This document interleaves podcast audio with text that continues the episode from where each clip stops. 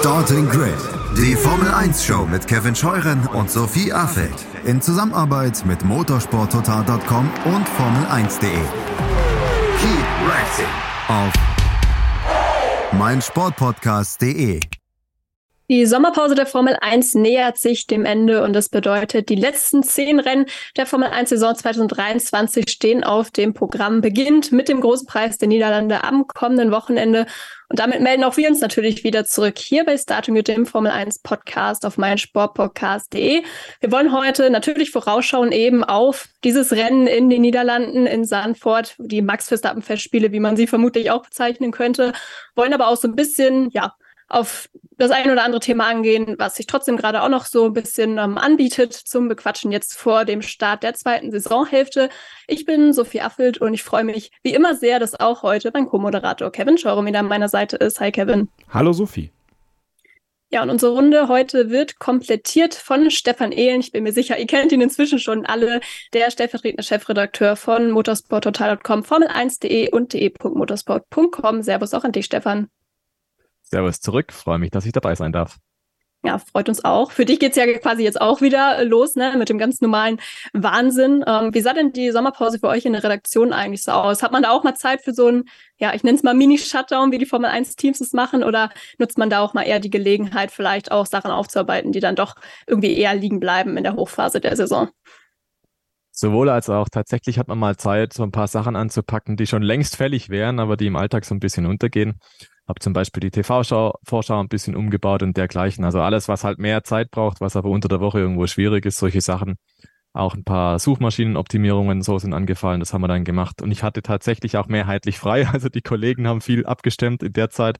Äh, ich habe dann unter anderem so ein paar Dokus mir angeschaut zur Formel 1 und Bobby Deerfield, ein Film mit Formel 1 Bezug, aber eigentlich nicht so richtig mit Formel 1 Bezug. Aber die zwei Stunden waren interessant investiert. Und dann habe ich mich auch ein bisschen mit dem Sprintformat nochmal beschäftigt. Ähm, ich bin ja kein Riesenfan, das wisst ihr ja vielleicht, aber ich habe mal das Rennrad wieder rausgezogen und habe tatsächlich die 100 Kilometer gefahren, nur um zu wissen, wie es ist mit den 100 Kilometern. Hat geklappt. Sich auch übertragen lässt auf die Formel 1, weiß ich nicht, aber hier im Landshuter Umland hat es ganz gut funktioniert. Nicht schlecht. Das klingt, äh, als hättest du die Sommerpause in der Tat ganz gut nutzen können für alle möglichen Dinge. Ähm, Kevin, ich habe jetzt eben schon gesagt, zehn Rennen haben wir ja noch. Jetzt Sanford, dann Monza, dann geht es Richtung Asien, dann nochmal in die andere Richtung über den äh, Teich, unter anderem ja Amerika auch noch wieder dabei und am Ende dann nochmal nach Abu Dhabi, wobei ähm, ja beim Saisonabschluss dort Max Verstappen vermutlich schon als Weltmeister längst feststehen wird. Gibt es trotzdem was, worauf du dich jetzt noch besonders freust in ja, dieser zweiten Hälfte der Saison? Ach du, äh, schon ein bisschen mehr, auf das ich mich freuen kann tatsächlich. Also ganz persönlich natürlich äh, noch drei Rennen live vor Ort sehen zu dürfen. Ähm, also jetzt äh, Sandford, dann in Monza darf ich mit Christian hinfahren und Las Vegas natürlich. Also ich glaube, ich, ich, ich, ich glaube, für die gesamte Formel 1 ist dieses Las Vegas-Rennen ähm, oder dieses Las Vegas-Event, nenne ich es jetzt einfach mal, äh, wird was ganz Besonderes sein. Ähm, ne, man kann das gut finden oder nicht. Äh, es ist aber definitiv das Highlight des Jahres und es rückt ja jetzt immer näher. Also wir sind jetzt, ja, noch weniger als drei Monate, ah, ungefähr drei Monate jetzt, stand jetzt ähm, entfernt davon. Und ich glaube, die Formel 1 fiebert diesem Event schon extrem entgegen. Max Verstappen ja, wird natürlich äh, rund um Singapur vielleicht schon Weltmeister sein, äh, je nachdem, wie es jetzt so läuft in den nächsten Rennen. Und deswegen kann man sich, glaube ich, auf diese, diese Spezialsachen so ein bisschen freuen. Wie gesagt, persönlich für mich äh, nochmal die Möglichkeit zu haben, an drei Rennstrecken zu sein, äh, an denen ich noch nicht war. Logischerweise in Las Vegas ja noch gar keiner war. Äh, das wird auf jeden Fall was, was ganz, ganz Tolles sein. Und ich freue mich ehrlich gesagt, dass es wieder losgeht. Also das ist jetzt so äh, auch für mich, muss ich wirklich sagen, war die Pause echt gut. Also tat auch gut. Ich habe mich tatsächlich so ein bisschen auch mal entfernt von der Formel 1, einfach nur um mal so ein bisschen zu resetten und die Akkus aufzuladen, und, weil man war ja dann doch überladen auch. Aber jetzt kann es wieder losgehen und, und mit voller Kraft nochmal rein. Und da sind jetzt direkt mal zwei Rennen, finde ich, hintereinander, die die absolute Highlights sein können, stimmungsmäßig und, und sicherlich auch von der, von der Rennqualität. Monza vielleicht ein bisschen mehr als Sandford tatsächlich, aber das ist direkt mal ein guter Start, finde ich. Da geht man direkt mal richtig rein und dann kann man auch verkraften, dass es dann aus Festland Europa dann in die Welt hinausgeht. Ja, hoffen wir mal, dass der Rest der Saison auch ein bisschen spannender wird als die Sommerpause jetzt vielleicht. Natürlich sportlicher Natur, aber auch abseits der Strecke, weil ja, wenn die größte Schlagzeile der letzten Wochen war, dass Philippe Massa sich jetzt vielleicht doch noch seinen WM-Titel von 2008 zurückholen möchte, dann ja, weiß man, dass es vermutlich sonst eher ruhig war in der Formel 1-Welt. Und das, obwohl ja die Sommermonate eigentlich auch immer ganz gut sind, so für ein paar äh, Silly Season News unter anderem. Aber auch da hat man äh, ja eigentlich gar nichts gehört, ähm, genauer gesagt. Keinerlei Verkündung gab es da, obwohl ja sechs Verträge in diesem Jahr auslaufen, zumindest wenn ich mich nicht verzählt habe. Aber ich habe es jetzt eben schon angedeutet, dass sich nicht so wirklich viele andere Themen auch aufgetan haben die letzten Wochen. Gibt uns das natürlich auch Gelegenheit, mal so ein bisschen auch über die aktuellen Vertragssituationen zu sprechen und vielleicht auch so ein bisschen zu spekulieren, was passiert. Gefällt vielleicht nicht ein, aber ich muss sagen, also dass diese Gedankenspiele sind ja doch irgendwie was, ähm, was die City Season dann doch auch ähm, ja so witzig und ähm, ja so spaßig macht am Ende des Tages. Und Stefan, da muss man sagen, wir warten natürlich eigentlich vor allem ähm, auch auf eine Neuigkeit, nämlich auf ähm, die bezüglich des Vertrages von Lewis Hamilton. Alle Zeichen stehen da ja eigentlich auf Verlängerung. Nur die offizielle Meldung, die fehlt eben noch. Ähm, wir haben jetzt hier im Podcast immer schon am Rande auch erwähnt, dass es da vermutlich dann auch eher um Details außerhalb des rein sportlichen Aspekts geht. Aber Überrascht es dich ähm, trotzdem, dass man sich da so viel Zeit lässt, statt einfach äh, Nägel mit Köpfen zu machen? Weil, ich meine, das merkt man ja auch, wir reden jetzt darüber, andere äh, Medienhäuser schreiben vielleicht darüber und irgendwie, ja, sorgt es ja doch mal für Spekulation und letztendlich auch dafür, dass dann doch immer ein bisschen Unruhe, ähm, ja, dann auch vielleicht ins Team gelangt am Ende des Tages ich glaube, die kennen sich lang genug und wissen, was sie aneinander haben. Und ich glaube auch, dass da alles schon längst klar ist. Es geht also im Grunde genommen nur noch darum, so ein paar Feinheiten festzuzurren. Also ich gehe davon aus, dass der Vertrag bis Ende 2025 quasi besiegelt ist. Es geht nur halt um so ein paar ja, Details, die zwischen Hamilton und Mercedes halt zu klären sind oder zwischen den Anteilseignern des Teams. Sind ja drei große Parteien, sind ja drei große Player da involviert. Und der Hamilton ist ja, wie soll man sagen, als Person und als Persönlichkeit durchaus vielschichtig und ich glaube, das schlägt sich auch nieder im Vertragswerk einfach. Ne? Der will dann Musik machen, der will dies und jenes machen, der will sich selbst vermarkten, der will Social Media live haben, der will einfach auch, ja, Chatsetter sein und dergleichen mehr tun und nicht einfach nur Formel 1 fahren, wie vielleicht zu Beginn seiner Formel 1 Karriere. Da glaube ich, waren Formel 1 Fahrerverträge auch noch ein bisschen einfacher gestrickt, als sie es heute sind. Ja, und Mai, es, es führt eigentlich kein Weg dran vorbei, wenn der Hamilton will. Natürlich sitzt er in dem, in dem Mercedes dann auch drin. Und ich glaube, die Bereitschaft ist von beiden Seiten gegeben. Und was es halt noch hinauszögert, sind halt dann solche Sachen, die halt, ja, auf Seite vielleicht, weiß ich nicht, 80, 82, 83, 84 aufwärts dann stehen im Vertrag hinter den großen harten Fakten. Wie viel Cash gibt's denn auf die Hand und wie viel Bonus und was passiert im Fall des Falles? Ähm, und dann wird irgendwann halt noch dieses ganze andere Zeug dann noch definiert. Und ich glaube, das sind so Sachen. Da gehen dann wahrscheinlich auch Briefe und Dokumente hin und her und wird ausgetauscht. Ja, nein, vielleicht so, nee, hätte doch gern anders. Und das zieht sich halt ein bisschen hin. Und ich glaube auch deswegen, dass da kein großer Druck auf dem Kessel ist, weil man genau weiß, das Endergebnis steht. Jetzt muss man halt nur noch die Bälle so lange hin und her spielen, bis alle zufrieden sind. Und vielleicht ja, muss man ja auch gucken, wann man es veröffentlicht, ja. Also das kommt auch ja, noch dazu. Genau. Also jetzt Timing. kann man, also jetzt, jetzt kann man natürlich so ein bisschen die Verstappen-Festspiele für sich auch teilweise nutzen. Also gibt ja, gibt ja genug Gerüchte, die sagen, dass es vor Sandford dann äh, bekannt gegeben werden soll. Also so ein bisschen was rausziehen von all dem, äh, ein bisschen Aufmerksamkeit auf sich ziehen an einem Wochenende, wo eigentlich alles auf Max Verstappen guckt, äh, wo auch alles sich um Max Verstappen dreht, auch in Sandford, ist ja ja, wäre jetzt nicht Mercedes unlike und Lewis Hamilton unlike, wenn man diese Bühne auch so ein bisschen nutzen möchte, um so, ja, das kleine bisschen Aufmerksamkeit auch auf sich zu drehen. Ja, ist jetzt nicht unmöglich, würde ich auch mal so behaupten. Ähm, Kevin Stefan hat es jetzt eben auch schon gesagt, die kennen sich natürlich beide schon extrem lange, beide Parteien, Mercedes und Lewis Hamilton. Ist natürlich auch eine sehr enge Beziehung, von vielen Erfolgen geprägt. Ähm, ja, erinnert, glaube ich, schon auf vielen Ebenen auch an die Beziehung von Ferrari und Michael Schumacher beispielsweise. Ähm, und irgendwie kann man sich ja die eine Seite gar nicht mehr so richtig ohne die andere vorstellen. Glaubst du, in so Vertragsverhandlungen hat da überhaupt jemand den längeren Hebel am Ende des Tages von den beiden Seiten? Oder ähm, glaubst du, es ist relativ ausgeglichen, wer da was von wem ähm, verlangen kann, ähm, auch was die Abhängigkeiten angeht, ähm, mit der gemeinsamen Historie, die sie ja jetzt endlich haben? Boah, das ist eine super interessante Frage. Die habe ich mir selber noch nie gestellt. Ey, ähm, boah, da muss ich drüber nachdenken. Also, wenn ich jetzt aus dem Stehgreif sage, würde ich sagen, es gibt noch keinen Hebel. Ähm, ich meine, Ja, man kann natürlich darüber diskutieren, ob der, der Stern von Lewis Hamilton so ein bisschen am Sinken ist äh, in, den, in den letzten Jahren, ähm, weswegen die, die Abhängigkeit von Lewis Hamilton jetzt gerade nicht mehr so groß ist, wie sie vielleicht mal war. Man hat ja mit George Russell auch ein neues Talent, man hat sicherlich auch die Möglichkeit, an andere Fahrer zu kommen. Dann wiederum äh, hat Lewis Hamilton natürlich irgendwo einen Hebel auf seiner Seite, weil Lewis Hamilton der einzige große Star in der Formel 1 ist. Also da bleibe ich halt auch bei. Das ist der Mensch in der Formel 1, der Fahrer in der Formel 1, der über die Formel 1 hinaus strahlt. Ja, also den kennt man. So, der ist bekannt. Der, der, der, den, den sieht man bei den Modenschauen, den sieht man bei den Musik Awards, den sieht man halt im Mainstream. Und äh, dahingehend ist er für die Serie nach wie vor sehr, sehr wichtig. Ähm, deswegen glaube ich, dass da alle ja irgendwo einen Hebel und irgendwie auch keinen Hebel haben. Und ich glaube eben, weil es so freundschaftlich ist, ähm, ist es eben so, dass, so wie Stefan das eigentlich wiedergegeben hat, äh, über das Geld hat man sich, glaube ich, schnell geeinigt. Äh, ne? Klar, ich meine, im Endeffekt geht es Lewis Hamilton, glaube ich, eher tatsächlich um diese kreativen Freiheiten. Äh, und welcher, ich glaube, Christian Nimmervoll hat es auch schon mal gesagt, welcher Sponsor wo auf dem Overall zu sehen sein darf, ob er private Klamotten auch tragen darf, ob er nur hilfiger tragen muss oder sowas, aber davon ein bisschen befreit wird auch. Also, ähm, aber das ist eine super interessante Frage. Also, ich, also vor, wenn du mich das vor ein paar Jahren gefragt hättest, hätte ich gesagt, Hamilton hat den, den Hebel in der Hand, auf jeden Fall. Aber ich glaube, dass das mittlerweile so gewachsen ist zwischen Mercedes und Hamilton, dass da beide einen sehr fairen, gleichen Hebel haben, an dem sie dann wieder gemeinsam ziehen können. Also ich finde, das hat sich schon so in so eine, in so eine Richtung entwickelt. Aber vor boah, locker drei, vier Jahren hätte ich dir gesagt, Hamilton hat den Hebel in der Hand. Aber so, glaube ich, hat sich das wirklich jetzt 50-50 angeglichen irgendwo.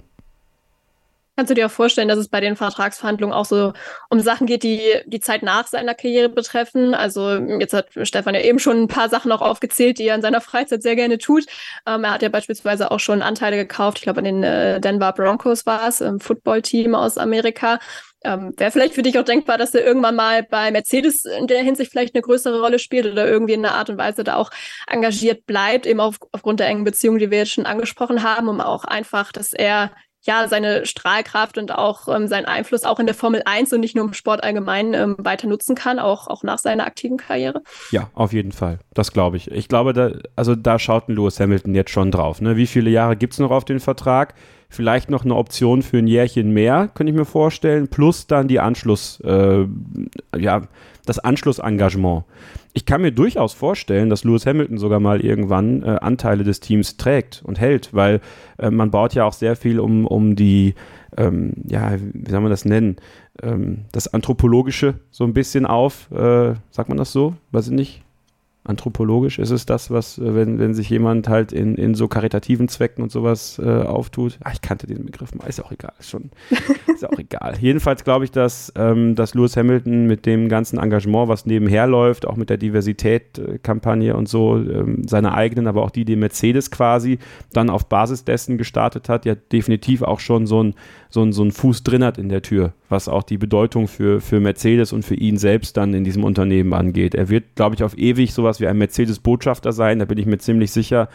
Der Mann ist Mercedes durch und durch. Ähm, und deswegen glaube ich halt schon, dass wir jetzt in einer Situation sind, wo es auch darum geht, wie geht es eigentlich nach der Karriere weiter. Und ähm, dass man da jetzt was längerfristiges macht, damit auch klar ist, äh, diese Verbindung trägt sich auch über die Karriere von Lewis Hamilton hinaus. Und kann mir auch vorstellen, dass sowas auch dann bekannt gegeben wird, dass es halt auch was Größeres sein wird, als einfach nur zu sagen, Hamilton verlängert nochmal für zwei Jahre, sondern äh, wir reden jetzt hier schon über etwas, was vielleicht tiefer geht, was nochmal zeigen soll, wie eng die Verbindung ist, wie gewachsen die Verbindung ist und wie wichtig Lewis Hamilton für Mercedes ist als Botschafter für die Marke und wie wichtig Mercedes aber auch für Lewis Hamilton ist, als, als ein Unternehmen, was ihn wirklich durch die Karriere getragen hat, mit dem er große Erfolge gefeiert hat.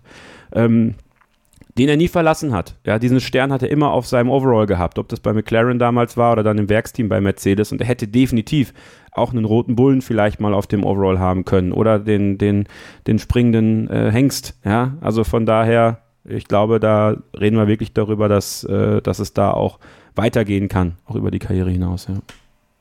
Jetzt sieht es ja aktuell so aus, als würde er doch sportlich noch ein paar Jahre dranhängen. Stefan, du hast ja eben auch schon gesagt, du rechnest auch mit zwei Jahren. Ähm, aber ich weiß nicht, wie es dir geht. Also ich stelle es mir in der aktuellen Situation echt relativ schwer vor, wenn man sich auch die Situation von Mercedes gerade anguckt. Ähm, ja, auch da den richtigen Zeitpunkt als Abschied oder für den Abschied zu finden als Formel-1-Fahrer.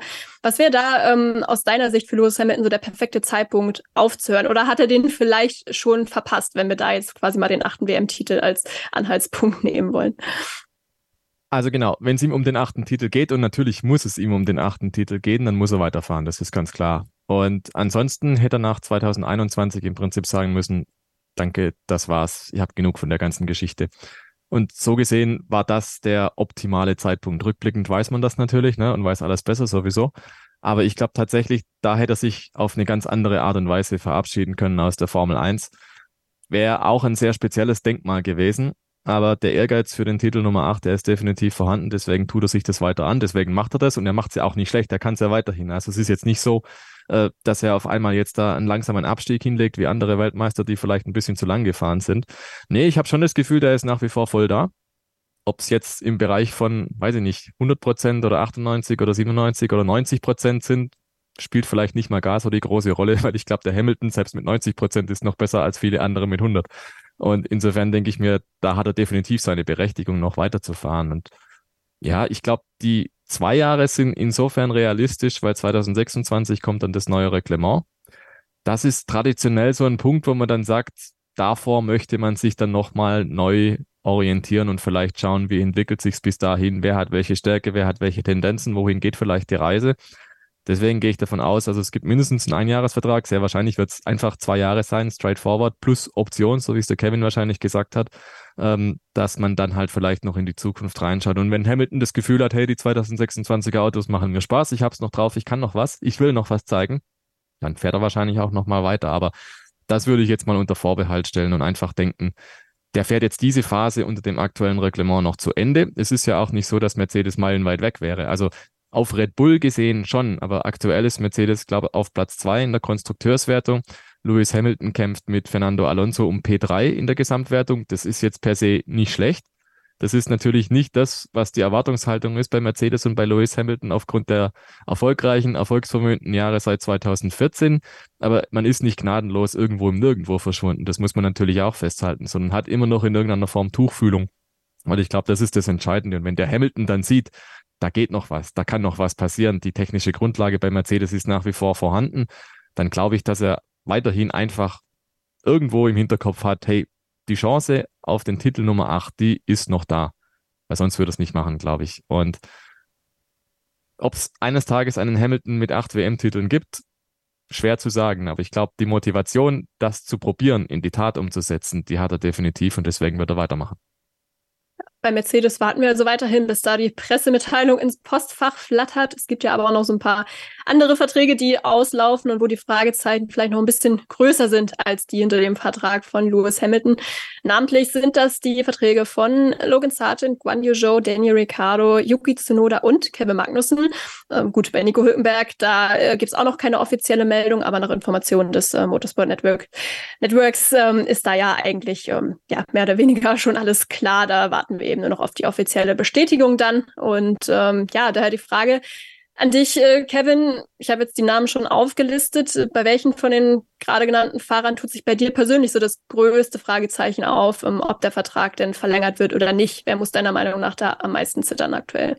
Ironischerweise Kevin Magnussen für mich. Ähm, ich finde diese Magnussen-Geschichte total interessant. Auch wenn alle immer sagen, ähm, ja, wir machen hier weiter und, und wir sind alle interessiert daran ich habe mittlerweile echt Zweifel daran, ob Kevin Magnussen daran noch interessiert ist, äh, weil dieser Haas ihm einfach nicht liegt. Ja? Also ja, ich weiß, die Ergebnisse sind eigentlich nicht schlecht, auch das Teamduell gegen Nico Hülkenberg ist nicht schlecht, aber ähm, ich finde, Ende letzte Saison hat sich Mick Schumacher schon richtig rangerobbt an Kevin Magnussen und jetzt hat Nico Hülkenberg ihn eigentlich, also so vom reinen Gefühl her, unter Kontrolle. Und die Frage ist halt, ist Kevin Magnussen noch gewillt, sich da jetzt dem großen Kampf hinzugeben? Weil bei Nico Hülkenberg merkt man, der hat noch Bock. Da geht noch was. Also ich, nee, ich habe das ja schon mal hier gesagt, ich würde Nico Hülkenberg mal nicht ausschließen, dass der, wenn mal irgendwo ein interessanter zweiter Platz frei wird, Ferrari, ähm, dass wenn die jemanden suchen, der quasi ein treuer Gefährte von dann Charles Leclerc ist, ähm, dass man da auf Nico Hülkenberg kommen kann. Ja, ähm, genauso wie auch Alex Albon im Gespräch ist. Also warum soll da ein Hülkenberg nicht auch im Gespräch sein irgendwann? Und bei Kevin Magnussen ist jetzt zweifacher Vater. Ähm, lohnt es sich für ihn da irgendwie hinten rumzudümpeln? Ähm, ist das Gehalt so gut? Kann er vielleicht was anderes machen? Also, wir gehen davon aus, dass Kevin Magnussen natürlich weitermachen wird. Aber irgendwie habe ich das Gefühl, das hätte schon lange bekannt gegeben sein können. Da verstehe ich wirklich nicht, warum es da so lange dauert, dass das passiert, weil da auch eigentlich alle sicher sind, dass das passieren wird. Bei den anderen, glaube ich, ändert sich nichts. Also tatsächlich glaube ich nicht, dass ähm, sich bei Alpha Tauri was ändern wird. Ähm, außer Sergio Perez kackt vollkommen jetzt ab und äh, Daniel Ricciardo fährt nächstes Jahr Red Bull. Ähm, ich denke, Zunoda bekommt noch ein Jährchen. Ähm, und ja, so viel passiert nicht dieses Jahr, glaube ich tatsächlich. Äh, weil es, es, drängt sich kein junger Fahrer auf. Es, ist nicht wirklich so, dass das jetzt, das, deswegen ist es ja auch so ruhig, ja, weil, weil die wichtigen Verträge irgendwo für 24 auslaufen vielleicht. Also eben Ferrari, Carlos Sainz und sowas. Und bei den Mittelfeldteams ist es halt die Frage, finden wir da vielleicht was Besseres? Äh, bringt vielleicht jemand Geld rein? Die Frage ist natürlich auch bei Haas, was passiert mit Alfa Romeo? Also wenn da nächstes Jahr Alfa Romeo ähm, reinkommt, gibt es vielleicht sogar die Ansage von oben, äh, dass wir da wieder ein Cockpit besetzen müssen mit einem Ferrari-Athleten, also einen jungen Fahrer oder Antonio Giovinazzi. Ähm, also es gibt schon so, so Fragezeichen, die in diese Richtung gehen für mich, aber ähm, von all den Namen, die du aufgezählt hast, ist für mich der einzige, der, der mich nicht überraschen würde, wenn es am Ende nicht weitergeht, Kevin Magnussen. Würdest du da auch mitgehen, Stefan? Ich schiele auch so ein bisschen auf Logan Sargent, der ja auch ähm, immer doch sehr in der Diskussion steht, nicht nur aktuell, sondern eigentlich schon die ganze Saison über. Ja, wobei ich finde, der wird tatsächlich besser, oder? Also es ist jetzt nicht mehr so abgrundtief schlecht, also rein fahrerisch wie das, was er zu Saisonbeginn gezeigt hat, sondern ja, langsam aber sicher ist er schon bei der Musik dabei. Immer noch nicht so auf dem Niveau von Alex Albon, aber nicht mehr so gnadenlos verloren. Und dementsprechend glaube ich, der Mann hat eh von vornherein ein großes Handicap gehabt, wenn er in die Formel 1 kommt. Der war einfach noch nicht so weit. Wird es vielleicht auch nie sein in der Form, aber ein bisschen Anlaufzeit hat er gebraucht, die hat er jetzt gehabt und jetzt passt es einigermaßen tatsächlich. Und man hätte den nicht geholt, wenn man nicht irgendwo tatsächlich einen Plan verfolgen würde. Amerikanischer Fahrer, ne? das Formel 1 Boomland Amerika gerade. Ich glaube, da steckt schon ein bisschen mehr dahinter und deswegen gehe ich eigentlich davon aus, dass Logan Sargent auch ein zweites Jahr kriegen wird. Die große Frage ist zum Beispiel auch, was macht denn Audi im Hintergrund schon bei Sauber und wie wichtig ist es dort vielleicht, dass man dann Fahrer inzwischen platziert oder nicht platziert oder einfach sagt, wir lassen das jetzt Thema einfach so weiter und gucken dann 2024, 2025 perspektivisch langsam mal drauf, was für 2026 dann angeboten wird. Ähm, kann mir auch gut vorstellen, so wie es der Kevin gerade angedeutet hat, dass man da auch erstmal die Füße stillhält, weil eben gerade viele Fahrer noch gebunden sind für nächstes Jahr.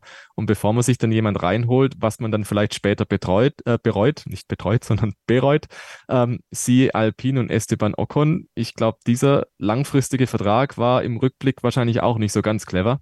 Ähm, das sind halt so Sachen. Ich glaube, da gab es in jüngerer Vergangenheit auch ein paar Beispiele, wo man sich vielleicht selbst ein Ei gelegt hat und davon nehmen gerade einige Teams Abstand, habe ich den Eindruck, sondern der, der lange Blick, der geht schon Richtung 2026 und da will man vorher möglichst nichts falsch machen.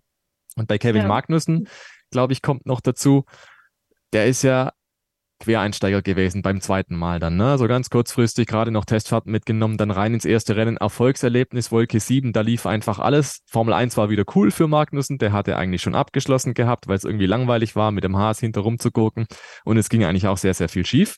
Aber dann von der Euphorie getragen, die erste Saisonhälfte, Punkte gemacht, sensationelle Ergebnisse, eigentlich über der Messlatte, die vielleicht angesetzt war für Haas. Danach noch sehr gut ausgesehen gegen Mick Schumacher, zumindest im ersten Saisonteil und im zweiten Saisonteil dann halt irgendwie Paare Ferrari wahrscheinlich. Haben wir alle schon zu Genüge diskutiert, wie das dann gelaufen ist. Aber dieses Gefühl, diese Leichtigkeit von Magnussen, die ist dieses Jahr einfach nicht vorhanden, auch mangels der Ergebnisse. Jetzt hat er im Prinzip die Situation wie damals mit Roman Grosjean, er gräbst halt irgendwie rum, ne? Auto geht nicht, Auto geht auch teilweise einfach kaputt und die Ergebnisse stimmen nicht. Und dann muss man sich schon die Frage stellen, ist er jetzt wirklich dafür zurückgekommen in die Formel 1? Ist es das, was er tun will?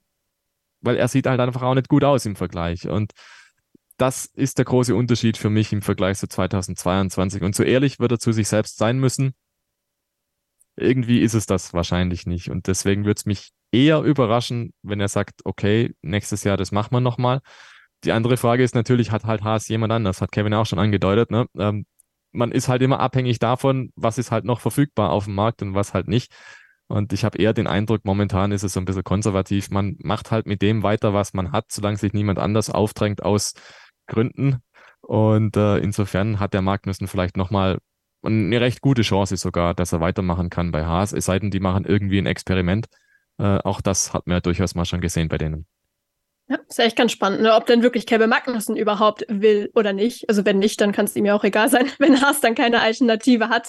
Ähm, ja, letztendlich ist es eigentlich wirklich so, wie Kevin gesagt hat. Es ist nicht so wie letztes Jahr mit Oscar Piastri, wo man gesagt hat, ja, der muss im kommenden Jahr unbedingt in die Formel 1. Ja, es gibt so ein paar Kandidaten, die könnte man durchaus mal in Betracht ziehen. Gibt ja einige auch aus den Junior-Teams.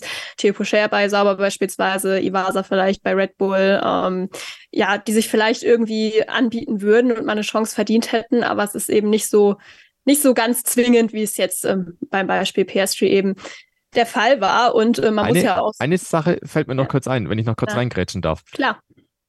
Es sind ja schon lustige Sachen passiert. Denn Daniel Ricciardo zum Beispiel hat sein Formel 1-Debüt ja nicht bei Toro Rosso gegeben oder auch nicht bei Red Bull, sondern bei HRT.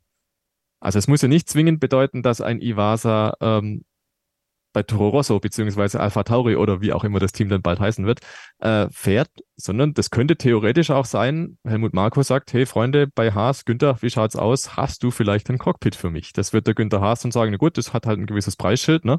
Aber können wir dann schon machen. Also da könnte sich unter Umständen was noch ergeben. Das war in der Formel 1 früher gang und gäbe, dass man sich irgendwo halt eingekauft hat in einem vermeintlichen B-Team und halt einen Fahrer geparkt hat, ein bisschen Erfahrung hat sammeln lassen und dann ging es irgendwann mal weiter. Also das wäre noch so eine theoretische Möglichkeit, wie dann vielleicht jemand reinkommt, mit dem man nicht unbedingt rechnet, für den Fall, dass ein Kevin Magnussen zum Beispiel sagt, nee, will ich gar nicht. Also es gäbe noch so ein paar, paar äh, mögliche Wege. Gut, ist natürlich richtig. Ähm, guter Einwand. Aber Kevin, man kann ja auch sagen, also letztendlich, wenn wir uns jetzt Teams wie, wie Sauber angucken oder auch wie Williams oder eigentlich auch wie Haas, die können sich jetzt eigentlich auch massiv Zeit lassen, oder? Mit den Verkündungen, können sich in Ruhe angucken, wie läuft keine Ahnung, mit der Formel 2, vielleicht in der Indica oder wo auch immer und äh, die Entscheidung am Ende der Saison treffen, oder? Ich meine, letztendlich ähm, stresst da ja keiner. Das ist so. Also es, es stresst eigentlich bei niemandem tatsächlich, weil die Situation in der Formel 1 ist so entspannt, äh, es braucht eigentlich keinen Paydriver mehr, wenn man ehrlich ist. Also die Formel 1-Teams verdienen so viel Kohle, da kann eigentlich sogar ein äh, Roy Nissani jetzt mit 100 Millionen Dollar winken. Gut, da werden sie auch nicht drüber nachdenken bei Roy Nissani jetzt, aber ähm, ihr wisst, was ich meine. Selbst Nicolas Latifi kannst du abstoßen, äh, obwohl er jahrelang gutes Geld reingebracht hat. Und das ist halt äh, natürlich Fluch für die Paydriver, aber Segen für die aktuellen Formel-1-Fahrer, weil, ne, wenn wir das durchdeklinieren, bei, bei, bei Alfa Romeo sauber, also ich würde mich sehr wundern, wenn Joe keinen Anschlussvertrag bekommt, wenn sie nächstes Jahr nach China gehen. Also wenn sie das verpassen, dann, dann weiß ich nicht. Und er bringt ja auch gute Leistungen. Bei Bottas wird es nur davon abhängen, möchte Bottas weitermachen, weil ich glaube tatsächlich, dass Bottas für die Sponsoren ein ganz interessantes Zugpferd ist bei Sauber und für ein weiteres Jahr definitiv gut genug ist, um den Platz warm zu halten für Fahrer XY, der dann 2025 kommt. Bei Williams ist halt die Frage, möchte Doralton äh, weiter den US-Fahrer haben oder nicht? Wenn sie nicht mehr darauf bestehen, dass Logan Sargent im Cockpit sitzt, dann glaube ich, wird man ihn rausschmeißen, weil dann kann man vielleicht einen Mick Schumacher bekommen, plus vielleicht ein bisschen was günstigeres bei den Motoren, das weiß man ja nicht, da findet man sicherlich einen Deal. So, das ist die einzige Chance für Mick Schumacher auch an der Stelle wieder in die Formel 1 zu kommen. So, bei Haas, sehe es wie du, ähm, auch da gibt es eigentlich keinen Stress. Äh, selbst wenn man sich entscheidet, am Ende nicht mit einem der beiden Fahrer weiterzumachen, also mit Kevin Magnussen, weil Hülkenberg hat ja noch den, den Vertrag für nächstes Jahr, dann hat man auch Möglichkeiten. Ja, du hast schon Indycar ins Spiel gebracht. Warum also nicht einen äh, Fahrer aus der Indycar rüberholen? Ja, das ist ja auch möglich. Äh, oder Fittipaldi fahren lassen für ein Jahr. Einfach mal, ne? Also, äh, auch da, du hast vollkommen recht. Es gibt keinen Stress. Ähm, und deswegen glaube ich, dass es bei den, bei den, bei so Williams oder sowas wird man bis zum Saisonende warten. Das wird wie letztes Jahr sein. Da wird bis zum letzten Rennen gefahren äh, und Sargent, wenn er plötzlich jetzt im letzten Rennen Fünfter wird oder so, dann ist das das Ergebnis, was ihm vielleicht am Ende das Cockpit rettet. Das weiß man halt nicht. So und äh, ansonsten bei den Top-Teams sind die Verträge ja ziemlich fix. Ähm, da wird jetzt halt ein bisschen politisches Geschachere gehen. Haben wir auch Gerüchte gehört, wer hat hier einen Vorvertrag, wer soll da was haben, wer hat da eine Abmachung. Äh, also auch da würde ich mal ein bisschen aufpassen, weil das sind natürlich alles auch äh, bewusst gestreute Gerüchte teilweise, um natürlich den Marktwert der Fahrer so ein bisschen abzutasten, um vielleicht auch im, im, im eigenen Rennstall für Druck zu sorgen und das Angebot ein bisschen hochzuziehen, ja. Ähm, weil auch da gibt es natürlich immer irgendwo politische Spielchen. Das kennen wir ja aus dem Profisport einfach, gerade aus dem Vereinsprofisport. Ähm, das ist nichts Unübliches und das ist in der Formel 1 eben, weil die Teams so viel Geld verdienen bei den Topfahrern. Äh, ja, total logisch, ja, dass das passiert. Und deswegen ist die Silly Season einfach nicht silly dieses Jahr, ähm, weil wir eben auch in dieser Zwischenstation sind. Wir sind jetzt auf dem Weg für 2026. So wie viel bist du bereit, jetzt quasi zu riskieren, wie Stefan das schon sagt? weil am Ende musst du einen Fahrer betreuen, äh, um das nochmal aufzugreifen. Ich fand den Versprecher eigentlich sehr passend, weil du betreust am Ende einen Fahrer, der dir wahrscheinlich gar nichts bringt. So, und den hängst du dann auf einen Zweijahresvertrag und hast genau das mit Esteban Ocon, wo du überlegen könntest, ja, gut, hätten wir wahrscheinlich unter normalen Umständen schon lange vor die Tür gesetzt und jemand anderen geholt oder Piastri fahren lassen bei uns. Ne? Also jetzt im Beispiel Alpine. Und deswegen ist das jetzt gerade so, so eine Situation, wo eigentlich alle derzeitigen Fahrer relativ entspannt auch reingehen können in ihre Verhandlungen, äh, weil der große Druck, da jetzt wen zu wechseln, einfach nicht da ist. Also deswegen ähm, glaube ich, dass das äh, es könnte für mich auch sein, Stefan, ich weiß nicht, wie du es siehst, dass am Ende die gleichen Fahrer 2024 bei den Teams fahren und wir einfach gar keinen Wechsel sehen. Jo. Würde ich mich zumindest anschließen. Möglich. Also es ist eine Möglichkeit, ja. Ja, Sophie, mach weiter. Nee, äh, ich wollte nur fragen, ob du, äh, Kevin hat dich ja angesprochen, also du darfst ja. gerne noch was dazu sagen. Sophie, ja, du natürlich glaub, auch. Ja? Du bist immer angesprochen. ja, habe ich ja schon. Habe ich ja schon. also ich glaube, es kommt vieles einfach darauf an, ob noch jemand irgendwie bereit ist, dafür ein kleines Scharmützel zu sorgen. Ne? Äh, du hast ja gerade schon gesagt, ähm, solange da jeder einfach sein Ding macht, wird nicht viel passieren. Aber was, wenn halt jemand was Unvorhergesehenes macht und aus irgendwelchen Gründen sagt, komm, nee, den Magnussen setzen wir doch vor die Tür, bums. Ähm, dann hast halt wieder die Möglichkeit, dass sich tatsächlich doch wieder einiges dreht und das hätte doch eigentlich was, ne? Das würde Aber dann sage ich dir, dann, dann sage ich dir jetzt, meine Bold Prediction ist, ich habe einen Eiswürfel im Mund gehabt. ähm, wenn Kevin Magnussen nicht bei Haas weitermacht, dann kommt ja Alfa Romeo. Also, wir, also das ist ja relativ sicher auch, dass Alfa Romeo ähm, Titelsponsor bei, bei Haas wird oder wie auch immer einsteigt. Ist ja auch egal. Dann sage ich euch, Antonio Giovinazzi sitzt nächstes Jahr äh, neben, äh, neben Nico Hülkenberg im, ha im Alfa Romeo Haas, wie auch immer das Team dann heißen wird. Weil ich glaube, dann werden sie die Chance nutzen und, und einen Ferrari-Fahrer wieder da reinsetzen, dann bekommt er nochmal eine Chance in der Formel 1.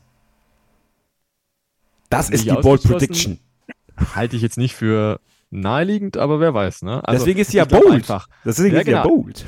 Ich glaube einfach, sobald sich irgendwo eine unvorhergesehene Öffnung äh, auftut, irgendwo bei irgendeinem Team, dann dreht sich nochmal was. Und ansonsten bleibt es halt wahrscheinlich ruhig. Logischerweise, ne? Also sobald was frei wird, ähm, dann drehen sie alle hohl, aber eben. Warten wir es ab, dann werden wir es sehen. Ja, so das richtige nächste Erdbeben gibt es wahrscheinlich erst, wenn sowas passiert wie mit Sebastian Vettel letztes Jahr. Dann eben doch Lewis Hamilton, der irgendwann aufhört, Fernando Alonso, der doch sagt, nee, das wird mir jetzt doch irgendwie zu viel und dann, äh, ja, dann wird es richtig spannend. Tatsächlich, das genau. nächste Erdbeben gibt es nächstes Jahr. Also machen wir uns nichts vor, weil da laufen interessante Verträge aus, ja. Also, 25, ja. Für genau, 25. für 25. Das wird interessant, so, weil da ist dann alles offen. Ne? Wer geht zu Ferrari? Äh, geht Sainz wirklich zu Audi, äh, macht Audi vielleicht schon zwei Fahrer fest, äh, bekommt irgendwann auch eine unvorherse unvorhergesehene Chance. Ich, ich, ich, glaube tatsächlich 25. Also die Silly Season nächstes Jahr um diese Zeit, wenn wir nächstes Jahr darüber sprechen, was passiert, ich glaube, da können wir einen ganzen Podcast nur damit füllen. Und wir haben jetzt schon viel mehr darüber geredet, als eigentlich. Ja. Und lustig, lustig ist ja, glaube ich, auch, wir alle sagen jetzt, ja, das läuft alles so in den geregelten Bahnen, aber eben das Beispiel Vettel, Alonso, Piastri hat uns, glaube ich, letztes Jahr gezeigt, wie innerhalb von ein paar wenigen Tagen doch sehr große Umwälzungen stattfinden können, was eigentlich nur bedeutet, man war vorbereitet.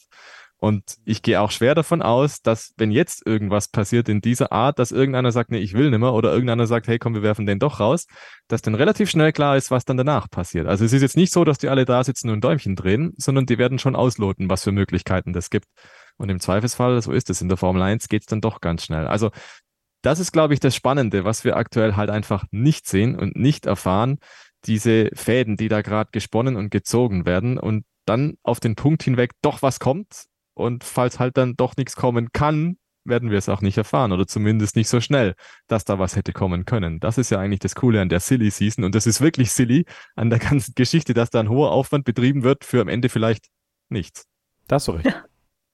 Ja, Schwuppsdiwupps haben wir wieder fast 35 Minuten drüber geredet, obwohl in der Öffentlichkeit eigentlich noch gar nichts passiert ist, aber das, äh, du sagst es ja genau diese Spekulation und so weiter. Das ist ja eben auch das, ähm, ja, was dieser Teil der Saison dann eben auch ausmacht, wenn wir auch schon sportlich nicht ähm, so viel zu diskutieren haben aktuell, ehrlicherweise. Und ich würde sagen, damit schließen wir dieses Take auch ähm, ab, ähm, haben aber gleich auch nochmal ein Thema, was so ein bisschen daran anschließt. Da wollen wir nämlich nochmal auf Kandidaten schauen, die ja ein bisschen Luft nach oben noch haben in der zweiten Saisonhälfte, würde ich sagen. So ein paar haben wir davon ja eben auch schon angerissen. Ähm, vorher noch kurz der Hinweis, bevor wir in die erste kurze Unterbrechung abgeben. Ihr habt natürlich auch die Möglichkeit, diesen Podcast zu bewerten. Wenn er euch gefällt, ähm, dann könnt ihr gerne ein paar Sterne vergeben, unter anderem bei Apple Podcasts oder auch bei Spotify. Wenn ihr auf YouTube guckt, dann gerne einfach mal den Daumen hoch da lassen oder uns auch einen Kommentar äh, mit konstruktiver Kritik schreiben. Das hilft uns sehr und ähm, wenn es positiv ist, freut uns das natürlich auch sehr.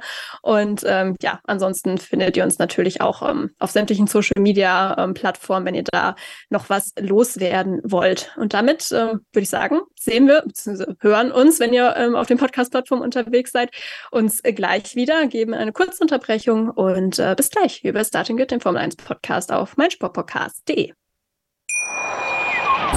Schatz, ich bin neu verliebt. Was? Da drüben. Das ist er. Aber das ist ein Auto. Ja, eben. Mit ihm habe ich alles richtig gemacht. Wunschauto einfach kaufen, verkaufen oder leasen. Bei Autoscout24. Alles richtig gemacht. Wie baut man eine harmonische Beziehung zu seinem Hund auf? Puh, gar nicht so leicht. Und deshalb frage ich nach, wie es anderen Hundeeltern gelingt, beziehungsweise wie die daran arbeiten. Bei Iswas Dog reden wir dann drüber. Alle 14 Tage neu mit mir, Malte Asmus und unserer Expertin für eine harmonische Mensch-Hund-Beziehung, Melanie Lippisch. Iswas Dog mit Malte Asmus. Überall, wo es Podcasts gibt. Willkommen zurück hier bei Starting with dem Formel 1 Podcast auf meinsportpodcast.de. Die zweite Saisonhälfte steht vor der Tür und wir wollen jetzt mal so ein bisschen ja, ähm, auf die Kandidaten blicken, die in der ersten Hälfte der Saison vielleicht noch nicht so ganz überzeugen konnten oder zumindest nicht in dem Maß, wie sie es sich vielleicht auch selbst erhofft haben. Einige davon, die haben ihren Vertrag schon für 2024, Kevin. Ähm, ja, welcher Fahrer kommt dir da jetzt in den Kopf, egal ob er jetzt Vertrag hat oder nicht, ähm, äh, wenn es darum geht, sich steigern zu müssen? Wer ist da so der Erste, der dir da in den Sinn kommt? Puh, der Erste, der mir in den Sinn kommt, ähm, hm. Carlos Sainz. also ich würde mir bei Carlos Sainz jetzt mal wünschen, dass er ähm, eigentlich die gute Ausgangsposition, die er hat, auch vielleicht durch ein bisschen Glück, weil Charles Leclerc in der, Charles Leclerc in der ersten Saisonhälfte dann doch ähm, ja durch zwei oder drei DNFs äh, und halt auch einer ziemlich frühen Startplatzstrafe ähm, ziemlich ins Hintertreffen geraten ist ähm, gegen ihn, dass er doch nochmal zeigt, dass er gewillt ist, bei Ferrari seinen Stempel drauf zu drücken. Also gerade Ferrari generell, finde ich, sollte sich auch nochmal steigern in der zweiten Saisonhälfte, aber ich finde, dass Sainz sogar noch ein bisschen mehr in der Bringschuld ist als Leclerc und dass Sainz eben vielleicht, auch wenn es nur dafür ist, um für sich Werbung zu machen, für ein potenzielles Audi-Engagement definitiv nochmal nachlegen muss, weil eben für Audi auch noch andere Fahrer interessant sind. Und genau daran musst du jetzt auch schon denken. Ja, die schauen natürlich auch, was macht ein Lando Norris äh, und was möchte Lando Norris vielleicht auch weiter bei McLaren machen oder nicht. Das heißt, ähm, auch da wird es interessant zu sehen sein, wer jetzt dieses Teamduell bei McLaren wirklich gewinnt, weil wenn jetzt Piastri äh, tatsächlich irgendwie noch, ähm, noch ein paar Rennen einfach besser performt als er und besser punktet als er, dann könnte das ja durchaus da auch nochmal eng werden. Also so der erste ist Carlos Sainz und der zweite ist eigentlich Lance Stroll ähm, für mich, weil äh, auch da die Diskrepanz zwischen Alonso und Stroll einfach zu groß ist. Äh, und auch, wenn wir alle wissen, dass Stroll ziemlich fest im Sattel sitzt, irgendwann müssen wir auch die Daumenschrauben noch ein bisschen mehr anziehen bei Aston Martin, auch als Medienschaffende, weil im Endeffekt ist das zu einfach zu sagen, er ist der Sohn vom Chef und deswegen bekommt er einen Freifahrtschein in der Formel 1 zu fahren. Weil im Endeffekt Aston Martin dadurch wichtige Punkte verliert. Wenn da jetzt einer neben Alonso sitzen würde, der einfach vielleicht vom Niveau her ein bisschen näher dran ist, als Lance Stroll es nun mal ist, dann sind da Punkte, die am Ende des Tages, und da müssen wir natürlich auch schon auf nächstes Jahr gucken, übernächstes Jahr, wenn Aston Martin sich noch weiter steigen möchte, steigern möchte, die dann auch dazu befähigen können, vielleicht sogar um äh, Siege mitzufahren und auch um wichtige ähm, Entscheidungen vielleicht sogar in der, in der Konstrukteurs-WM. Also die müssen natürlich auch Red Bull erstmal einholen, aber ihr wisst, was ich meine.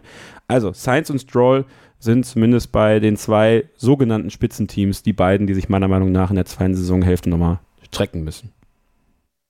Wie siehst du das, Stefan? Würdest du ähm, bei den beiden mitgehen oder hättest du dann noch einen, einen dritten Kandidaten, den du in die Runde werfen wollen würdest? Hm, naja, ich habe 19 andere.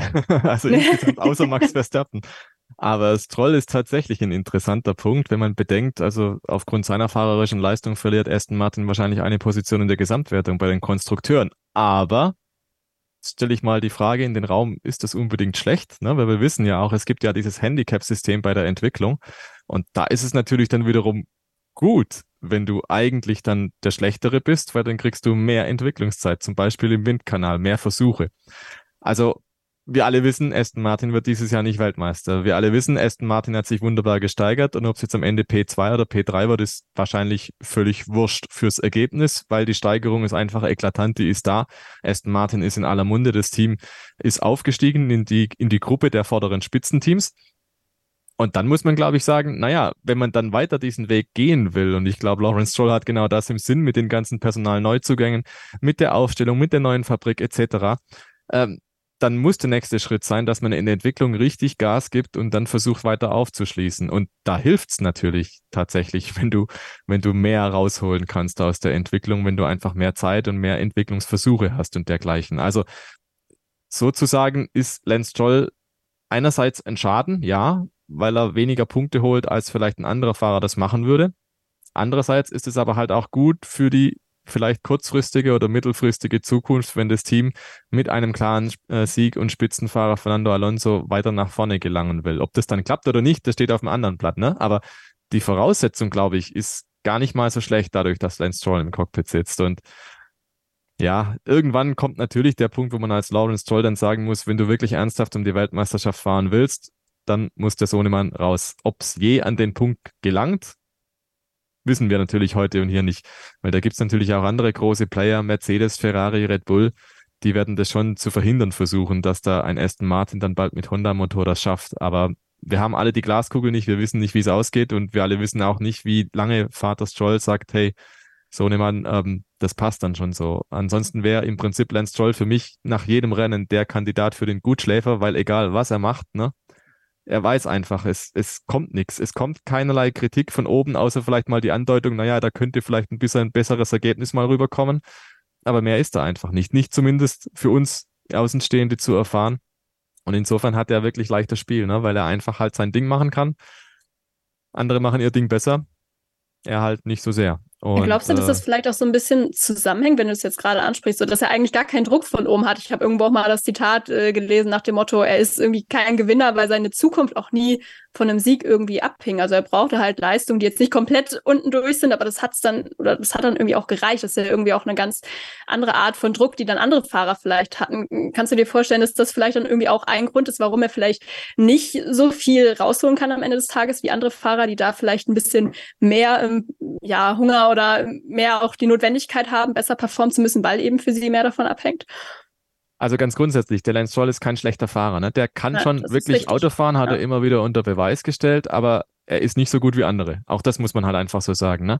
Und er hatte eine Karriere, die von Anfang an darauf ausgerichtet war, der fährt eines Tages Formel 1. Er war ja auch Ferrari Junior und dergleichen und der Papa hat sehr viel finanziert. Das war vollkommen klar, nur eine Frage der Zeit, bis der Junior Formel 1 fährt. Diese Gewissheit hatten andere nicht. Die mussten sich tatsächlich beweisen. Auch in Nachwuchskadern musst du jedes Jahr Ergebnisse liefern. Helmut Marko äh, lässt grüßen, ne? der führt da entsprechend Buch und schmeißt auch gelegentlich mal raus.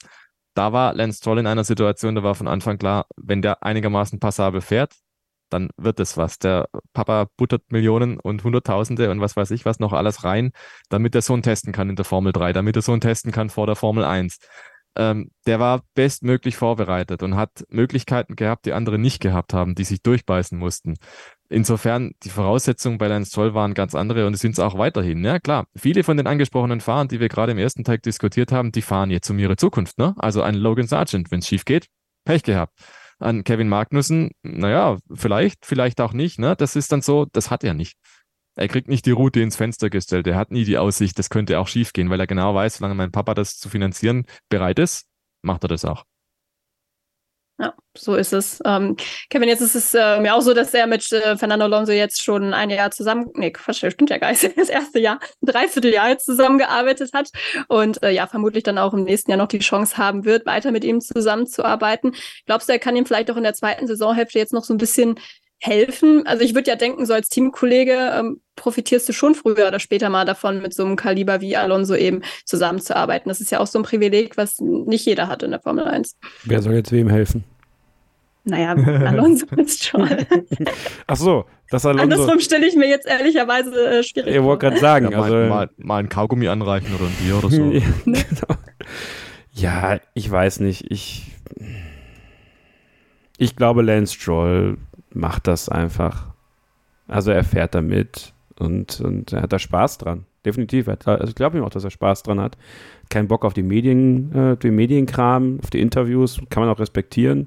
Ist nicht jedermanns Sache. Ähm, der, wenn der Auto fährt, dann fährt er ganz simpel Auto und, und macht das ja auch nicht schlecht, wie Stefan das schon richtig gesagt hat. Und ich glaube, dass er sich von Fernando Alonso nichts abgucken kann, äh, weil im Endeffekt, er, er muss ja keine Politik betreiben. Am Ende, ich glaube tatsächlich, selbst wenn Papa ihm irgendwann sagt, du, Lance, was anderes, Lust, was anderes zu machen, dann sagt er halt, ja, mache ich halt das. Ich glaube, das ist ihm gar nicht so, der hat seine Schäfchen erstens im Trockenen, äh, zweitens fällt der eh weich äh, im Familienbusiness dann und, und, und drittens, ja, Mai, dann geht er halt länger Snowboarden im Winter. Ja, dann weniger Vorbereitung auf Formel 1 äh, und ich glaube, ich glaube tatsächlich, dass sogar, ähm, dass es egal wäre, wer neben ihm sitzt. Er hätte sich auch was von Sebastian Vettel abgucken können. Also ich glaube, das ist einfach, das ist einfach nicht sein Ding. Der guckt sich nichts bei anderen ab, äh, was das angeht. Der, der, der vertraut da schon auf sich auch irgendwo und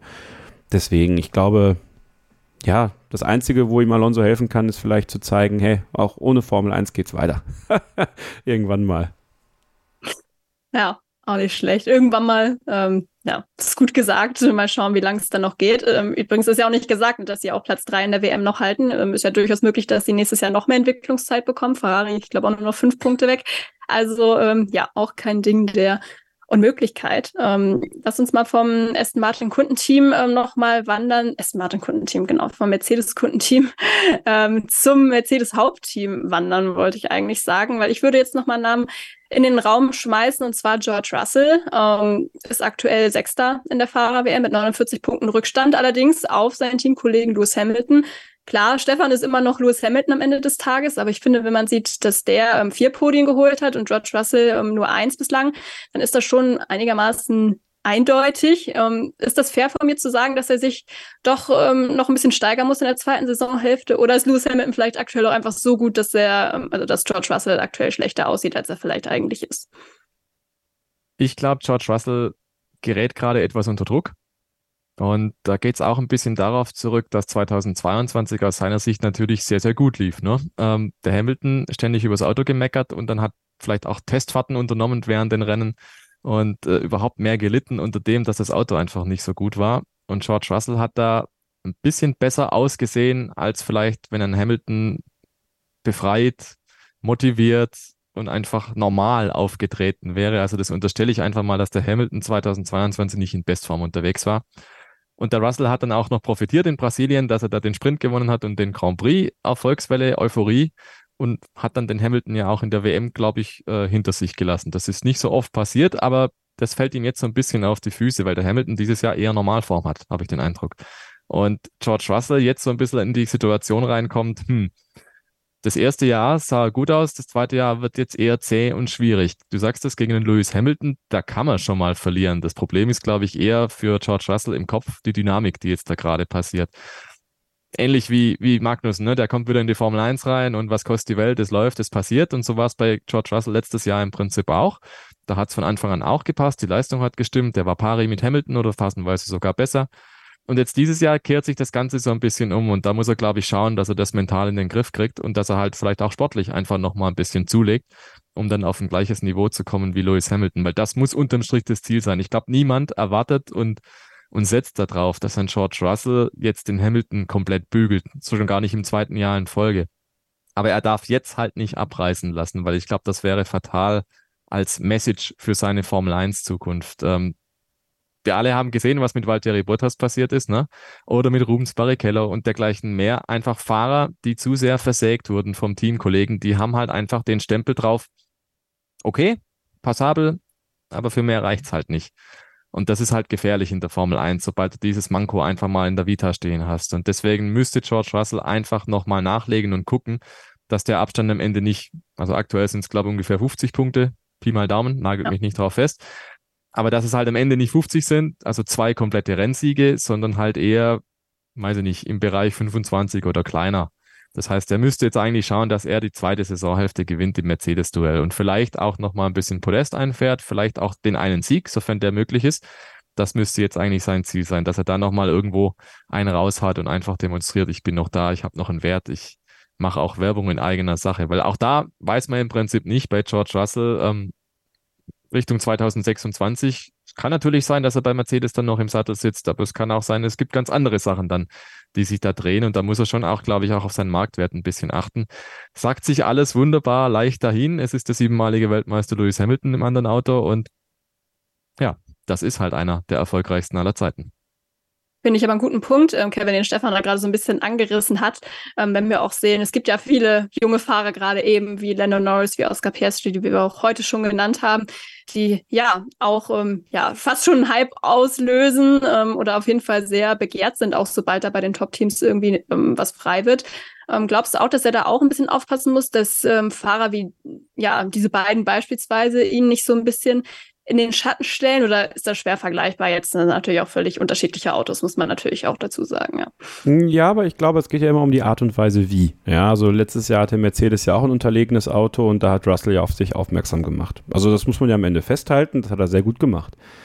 Nur wenn jetzt das Auto in Normalform kommt und sich darlegt, dass er eben dann doch nicht so weit ist aktuell, um Lewis Hamilton wirklich äh, ja, diesen letzten finalen Druck zu machen, wie es zum Beispiel Nico Rosberg gemacht hat. Ja gut, dann macht das schon was mit ihm. Ähm, dann macht das auch was mit seinem Standing. Nichtsdestotrotz glaube ich, dass auch hier ähm, dieser Toto Wolf-Effekt durchaus nicht zu verachten ist, der sehr loyal ist. Der jetzt nicht auf die Idee kommt zu sagen, George, was ist hier los? Äh, müssen wir mal gucken, ob wir dir was anderes besorgen oder streckst du dich jetzt hier? Im Gegenteil, also ich glaube, dass George Russell durchaus die Zukunft bei Mercedes prägen soll.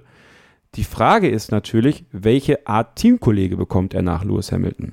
Da hat Mercedes ja zwei Möglichkeiten. Entweder wir machen eine Schumacher-Barrichello-Variante, das heißt, wir suchen genau das, was ich bei Ferrari zum Beispiel als die nächsten Schritte erachte nach äh, Carlos Sainz, eine solide Nummer zwei, die aber genau das ist, eine Nummer zwei. Ein Helfer, der in der Lage ist, an wichtigen Tagen zu punkten, vielleicht auch zu gewinnen, wenn die Nummer eins nicht gewinnen kann, aber ansonsten halt der ist, der helfen soll. So, bei Mercedes hat man zwei Möglichkeiten. Entweder man sucht Russell einen Helfer, der könnte sogar aus dem eigenen Stall kommen, Frederik Westi zum Beispiel, wo ich jetzt nicht weiß, ob Frederik Westi wirklich das Kaliber ist, der dann um die Weltmeisterschaft fährt, aber der halt als Nummer zwei fungieren kann.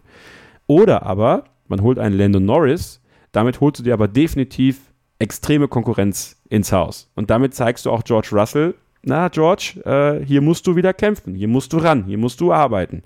Und das sind jetzt so die zwei Facetten, die möglich sind. Und Lando Norris ist für mich bei Mercedes eigentlich einer der Idealnachfolger für Lewis Hamilton. Aus mehreren Gründen. Erstens Brite, zweitens ein extrem schneller und kluger Fahrer der Hamilton auch, den Hamilton auch mag. Ja, also auch da wird es entscheidend sein. Und da sind wir wieder beim Thema, was wir vorhin hatten. Wenn Hamilton auch in Zukunft bei Mercedes mit involviert ist, bekommt er vielleicht sogar irgendwo eine Art, ja, Input-Möglichkeit zu sagen, oh, das ist doch ein Fahrer für uns. Wie wäre es denn mit? So, und dann äh, ist das doch auch ganz interessant. Also, ich glaube, es ist noch nicht so dramatisch, dass sich Russell Gedanken machen muss über die imminente Zukunft für ihn bei Mercedes. Aber für ihn selber wäre es, glaube ich, wichtig, in der zweiten Saisonhälfte näher an Lewis Hamilton dran zu sein und zu zeigen, hey, das war jetzt keine Eintagsfliege letztes Jahr. Es geht gar nicht darum, Lewis Hamilton zu schlagen. Die, äh, die Distanz zwischen den beiden ist das Entscheidende. Und diese 50 Punkte, die es jetzt sind, mehr dürfen es bis Saisonende nicht werden. Wenn es mehr als 50 Punkte werden am Ende, dann werden wir bei George Russell am Ende der Saison über eine schlechte Saison sprechen müssen. Und dann äh, wird er sich dieser Kritik dann auch irgendwo stellen müssen. Er wird es tun an ihm prallt ja vieles auch einfach ab. Ja, das kann man, also ich mag es halt nicht so sehr, wie, wie er halt ist manchmal so. Das ist dann sehr geschwollen, ja, und, und irgendwie nicht so, so, da fehlt mir was. Das ist halt sehr glatt. Aber es ist halt auch seine Art und die muss man respektieren. Und deswegen äh, ist sein Ziel, unter 50 Punkte zu sein. Das wäre, glaube ich, was, wo man sagt, ja, ähm, dann ist das in Ordnung. So, und dann geht es halt nächstes Jahr weiter bei Mercedes. Ja, aber erstmal muss natürlich der Mercedes auch äh, diese aufsteigende Form zeigen, um die wichtigen Punkte zu holen. Aber für Hamilton geht es übrigens auch um einiges. Ne? Also auch da den Daumen drauf zu drücken und zu sagen, na, na, na, äh, du bist noch nicht so weit, George. Äh, so gern ich dich hab äh, und so, so lieb das ja alles ist zwischen uns beiden, aber am Ende bin ich noch der König hier. Äh, du bleibst erstmal mein Thronfolger. Ja, ich wollte jetzt eigentlich gar nicht wieder in diese City Season abdriften, aber so ein Gedanke, der mir jetzt eben noch kam, als du die möglichen Kandidaten aufgelistet hast für ähm, ja, das potenzielle Cockpit nach der Zeit von Lewis Hamilton. Ähm, da ist mir auch noch so ein Alex Albon irgendwie in den Kopf gekommen. Stefan, äh, wäre das so eine Möglichkeit, die du auch sehen würdest? Vielleicht auch als ja eher Nummer zwei Fahrer ähm, dann in Zukunft neben George Russell vielleicht. Ich meine, die beiden kennen sich ja auch ganz gut, sind ja auch ganz gut befreundet. Also ähm, auch Halbbrite immerhin wäre jetzt schon was, was ich mir vielleicht auch äh, ganz äh, gut vorstellen könnte, weil er ist ja definitiv ein Kandidat, der hat jetzt nicht unbedingt äh, viel Verbesserungspotenzial für die zweite Jahreshälfte. Alex Albon ist schon in aller Munde, ne? Ähm, wird auch überall reingeschrieben, was man so Ja. liest und hört. Äh, Der neue Lando Norris jetzt, der hat ja auch überall einen Vertrag ja, gefühlt, Genau. Und ehrlich gesagt tue ich mich ein bisschen schwer mit dem Gedanken. Und er ist ein passabler Fahrer, aber er hat auch immer noch dieses Manko. Er wurde halt brutal versägt, auch von Max Verstappen. Und auch da natürlich rückblickend wäre das in Österreich anders ausgegangen, wäre das in Brasilien anders ausgegangen und er wäre zweimal auf dem Podest gestanden, statt abgeschossen worden. Man weiß es alles nicht. Ne? Die Wahrnehmung in der Formel 1 ist immer eine sehr punktuelle und natürlich sehr ergebnislastig und es hätte auch alles ganz anders ausgehen können. Er macht momentan einen sehr passablen Job, ist phasenweise auch wirklich sehr gut unterwegs, glaube ich. Ähm, also im Einserbereich definitiv, was er da mit dem Williams anstellt. Und tue mich aber schwer mit dem Gedanken, ihn in Mercedes zu sehen. Also es ist eher so ein Gefühl, ich kann es jetzt nicht mehr begründen. Ich glaube aber eher, dass man bei Mercedes eingestellt ist, so dass man sagt, hm, wir holen schon potenzielle Siegfahrer, von denen wir auch wissen, dass die das schon unter Beweis gestellt haben. Und da glaube ich, in diese Region fällt er noch nicht rein. Vielleicht auch nicht mangels Material, vielleicht auch nicht mangels Gelegenheit, das unter Beweis gestellt zu haben, weil das hat er einfach bisher nicht gehabt, außer bei Red Bull und da ging es halt grandios schief für ihn. Insofern glaube ich, das wäre für Mercedes wahrscheinlich ein bisschen zu viel Wagnis. Und Mercedes ist für mich bisher immer ein Team gewesen, vorsichtig, langsam, man geht bedächtig den Weg, den man halt gehen will, aber ist da auch eher bei der Fahrerwahl konservativ unterwegs. Ich glaube, da sucht man große Experimente vergebens. Wenn man jetzt auch das Beispiel George Russell nochmal hernimmt, der ist auch drei Jahre bei Williams gefahren. Drei Jahre bei Williams gefahren, bevor er zu Mercedes gekommen ist. Da hätte man auch sagen können, nach zwei Jahren schon, komm, hüpf rein.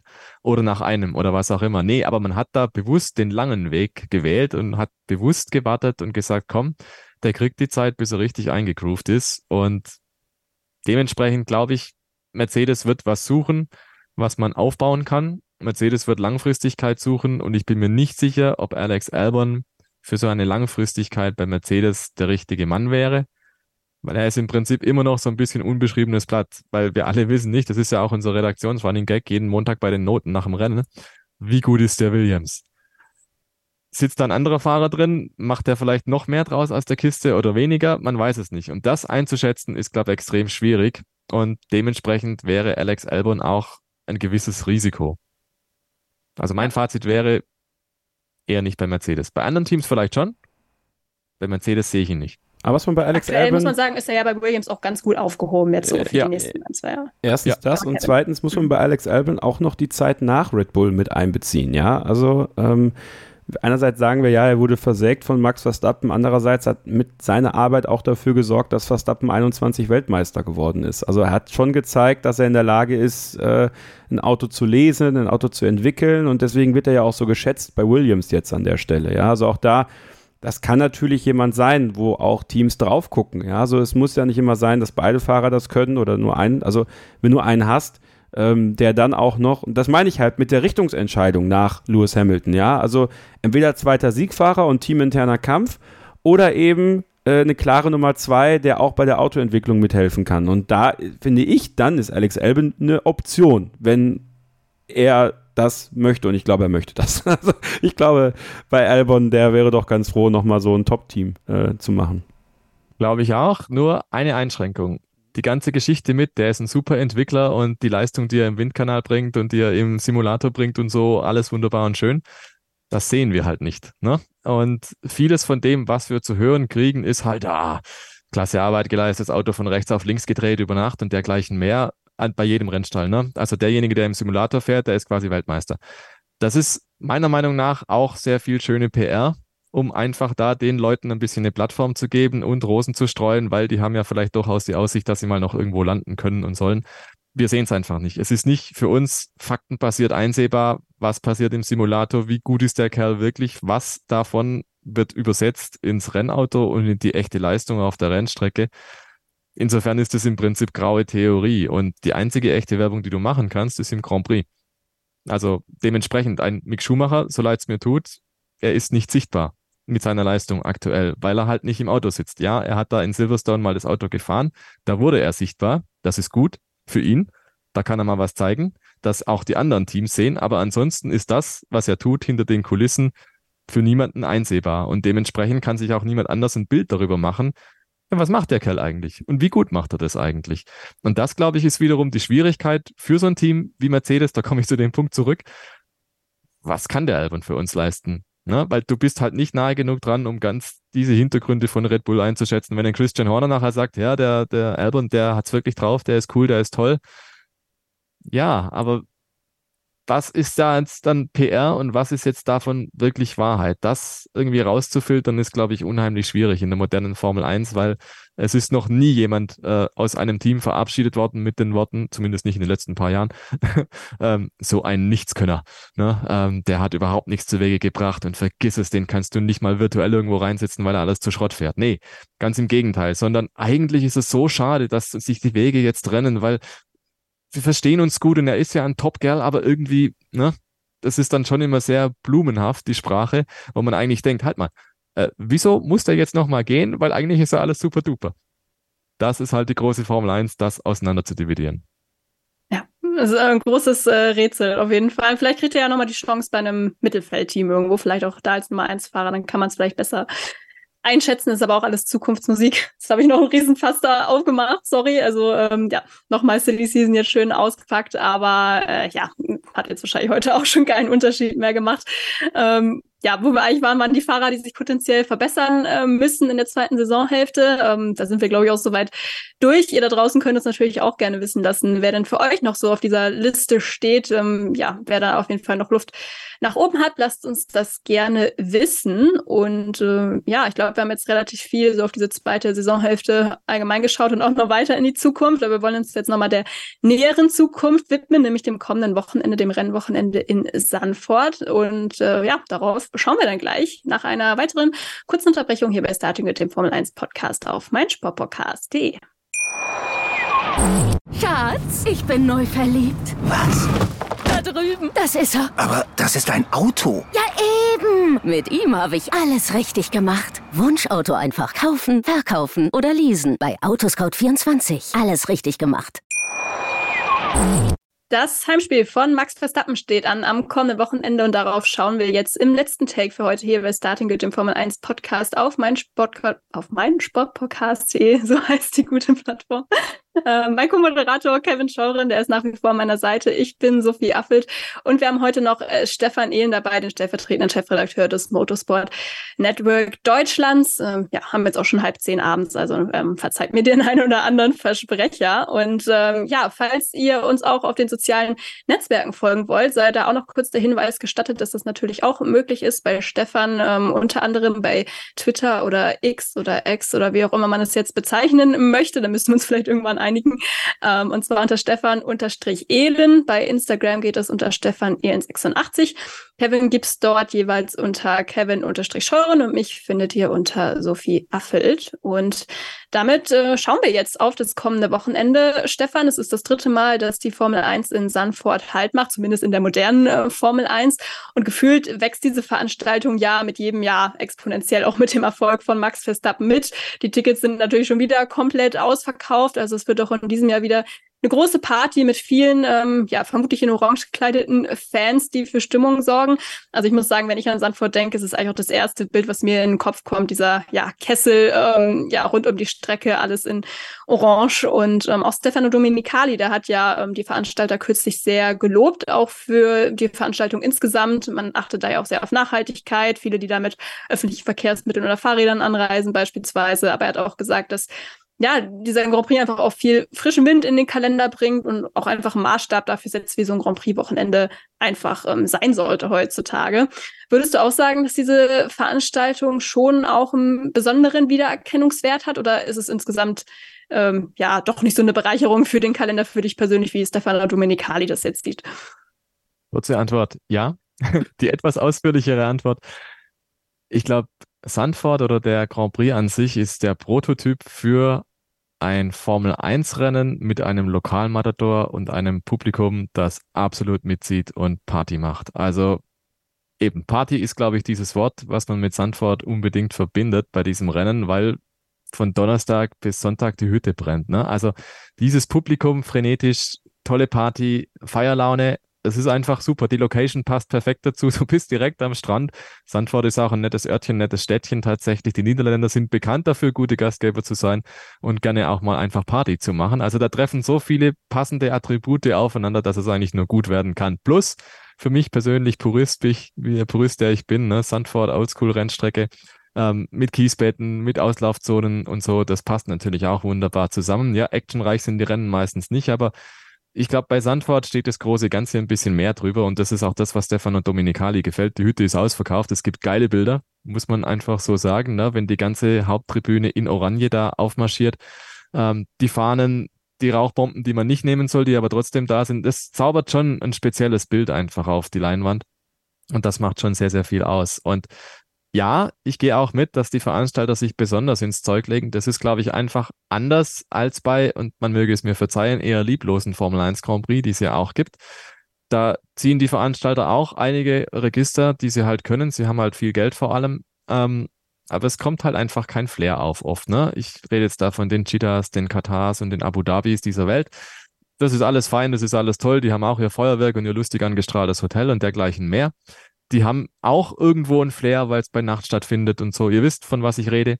Aber es sprüht halt irgendwie kein Funke um, wenn halt nur irgendwie 5000 Leute auf den Tribünen sitzen. Das ist halt in Sandford einfach anders. Und dementsprechend glaube ich schon, dass man da davon reden kann, dass es einfach was Besonderes ist. Und ich habe im Vorfeld auch äh, einen, einen, einen schönen Artikel nochmal geschrieben über die Steilkurven an sich und habe da auch mit ein paar Verantwortlichen nochmal gesprochen. Und du spürst einfach diese Euphorie tatsächlich. Die wollen was machen. Die wollen was ganz Besonderes umsetzen und sagen, hey, für uns sind die Fans das Wichtigste. Für uns sind die Fans das Wichtigste und nur weil es letztes Jahr geil war, muss es nicht bedeuten, dass wir dieses Jahr einfach genau das Gleiche machen, sondern nee, wir legen noch mal was drauf. Noch mehr Konzerte, noch mehr Unterhaltung, noch mehr Action, noch mehr Leinwände, wie die Leute das anschauen können.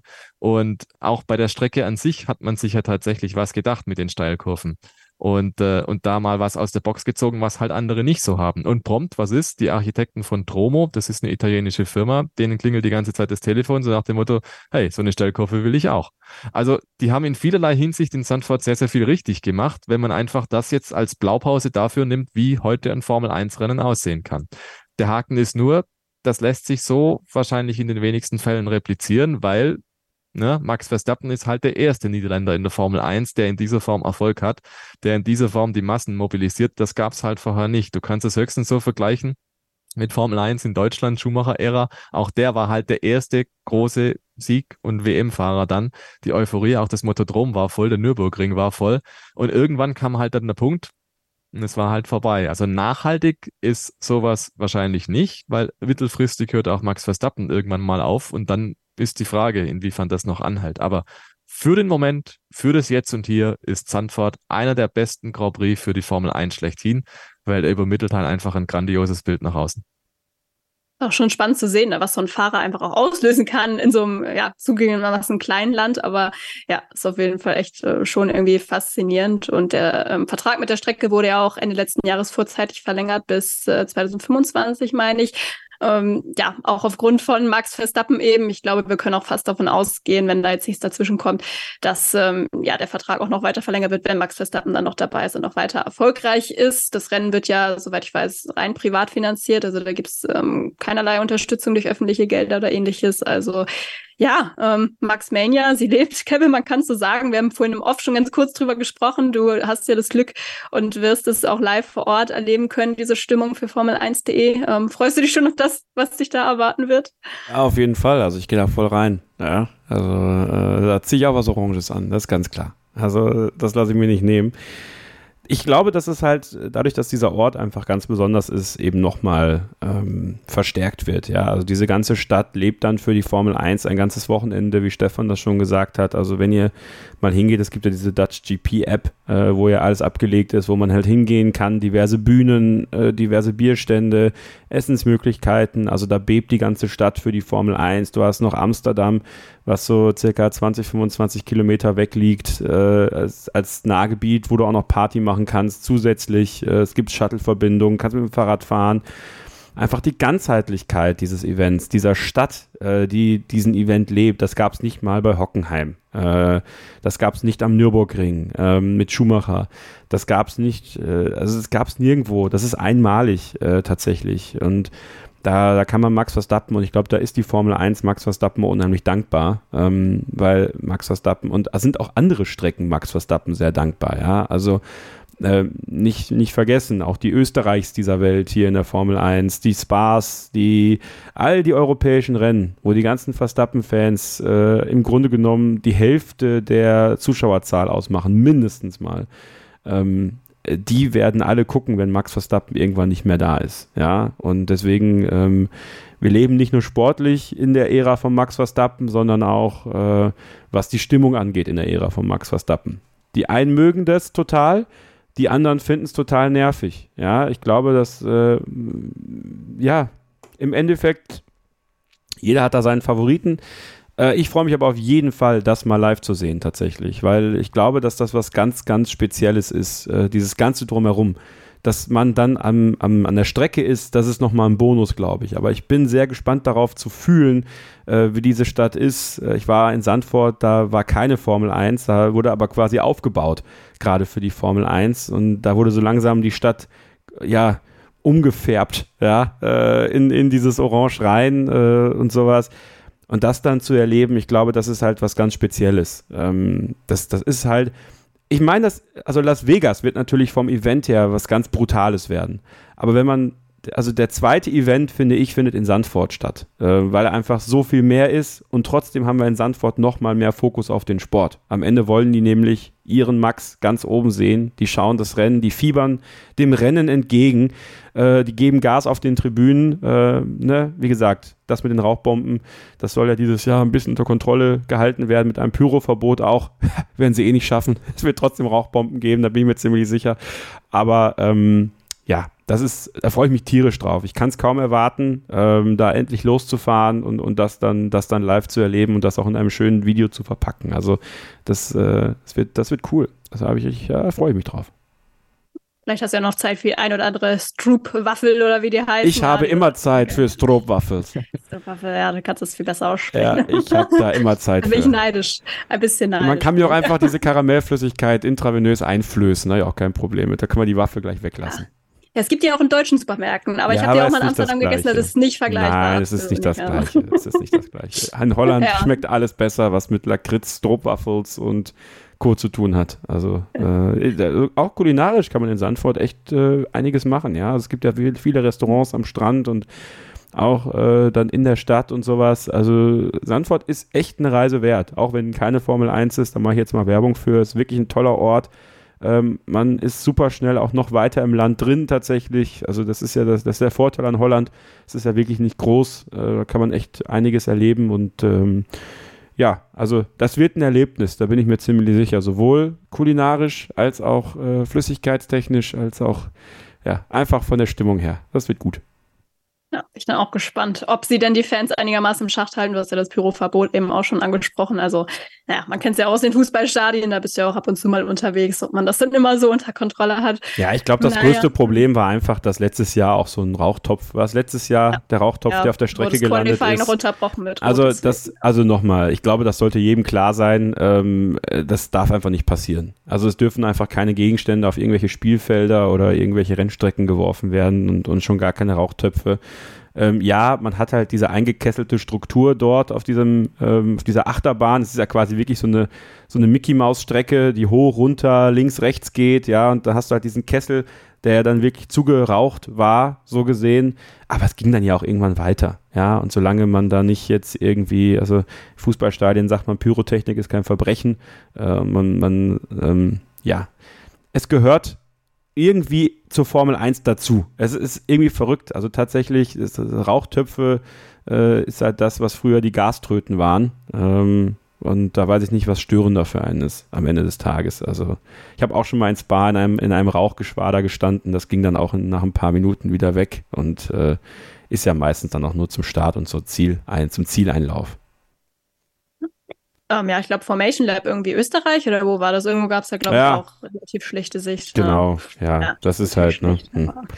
Gut. Gut, schauen wir mal. Ähm, ich würde sagen, Stefan, kommen wir noch mal kurz, kurz zum Sportlichen. Ähm, sind jetzt ein paar Wochen vergangen seit den letzten Rennen in Spa. Wie gesagt, zwei Wochen haben die Fabriken alle ähm, ja, Shutdown gehabt. Die restliche Zeit konnte weitergearbeitet werden. Jetzt ist Spa natürlich eine recht andere Strecke als Sandford. Du hast die ähm, Charakteristiken vorhin ja auch schon ganz schön äh, zusammengefasst mit den Kiesbetten, mit, äh, gut, die gibt es Spa auch ähm, teilweise, aber ähm, oder auch mit äh, dem Banking und der, der Nordsee, die in der Nähe ist und auch vielleicht mal für Sand- oder Windböen ab und zu mal sorgt. Ähm, erwartest du jetzt irgendwelche Überraschungen nach der Sommerpause oder dann doch eher Business as usual? Also ich glaube, wir gehen jetzt alle nicht davon aus, dass bei Max Verstappen auf einmal der Fuß auf dem Gaspedal zittert, nur weil es sein Heimrennen ist, nehme ich an.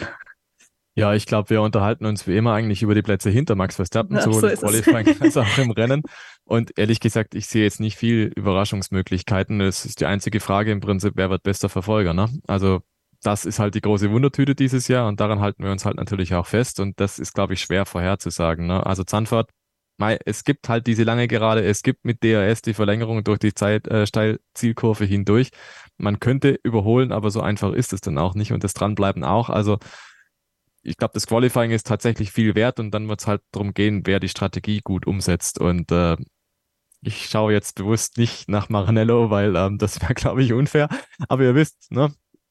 Obwohl Ja, die machen es ja nicht, die machen, die machen weniger Fehler dieses Jahr. Man muss das, man muss auch, Ja. mal, muss auch mal fair sein. Ja, ja, nee, passt, ist okay. Aber trotzdem schauen wir Okay, nach Maranello. Okay halt, okay Das halt hilft nicht ja gut, ne? Ich weiß. Okay, ist halt nicht ja, sehr gut und nee. deswegen, ja, ähm, gibt schon so ein paar Kandidaten, die da vielleicht besser gepolt sind als andere. Ich glaube, der Mercedes lief letztes Jahr nicht so ganz verkehrt in Sandford. Ähm, das war ein recht interessantes Rennen, wenn ich mich recht erinnere. Insofern würde ich schon sagen, dass Lewis Hamilton und George Russell wahrscheinlich ganz gute, gute Ausgangsbasis haben dürften. Aber auch der Aston Martin, ne, weiß man wie immer nicht so richtig. Die werden mal wieder dran, dass sie mal wieder einen raushauen. Aber die aktuelle Form spricht nicht unbedingt dafür.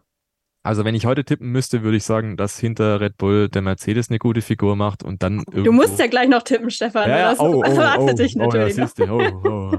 Du bist doch, du bist doch kein Novize hier, Stefan. Du weißt doch genau, Ja. was passiert, wenn du hier hinkommst. Ich, ich äh, müsste den Rookie-Streifen hier drauf haben. ne? Auf meinem T-Shirt, ne? Ja. Nee, Blenden genau. wir ein, neben deinem Namen Ja. kommt in Klammern das R, kein Problem. Hinweis an die Regie, danke.